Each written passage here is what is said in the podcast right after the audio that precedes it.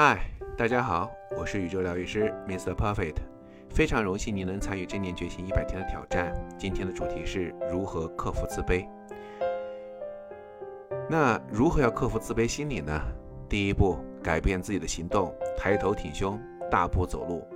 行为专家告诉我们，一个人垂头丧气、缓慢的姿势和步伐，很容易滋长人的消极心理，让人变得闷闷不乐。如果一个人走路时候大步向前、昂首挺胸的姿势走路的话，他会让自己变得快乐。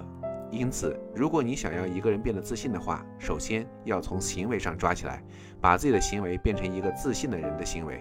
切记校长说的话：走自己的路，让别人吐去吧。第二步。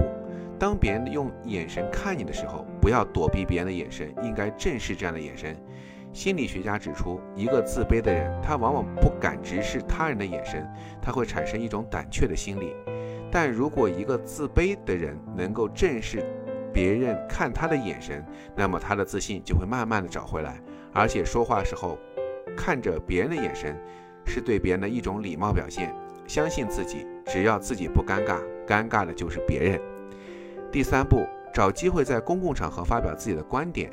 一个人如果能够经常当众发言，那么他会找回自己的自信，也会克服胆怯和害羞的心理，进而增加自己的自信心。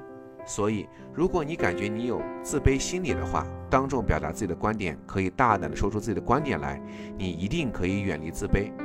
以校长不要脸的经验来看，只要你不停顿，你不重复说话，没人会认真听完你说的讲话。校长告诉你一个简单的办法，在校长的作品里搜索“自信”，让你感受嗷嗷的牛叉。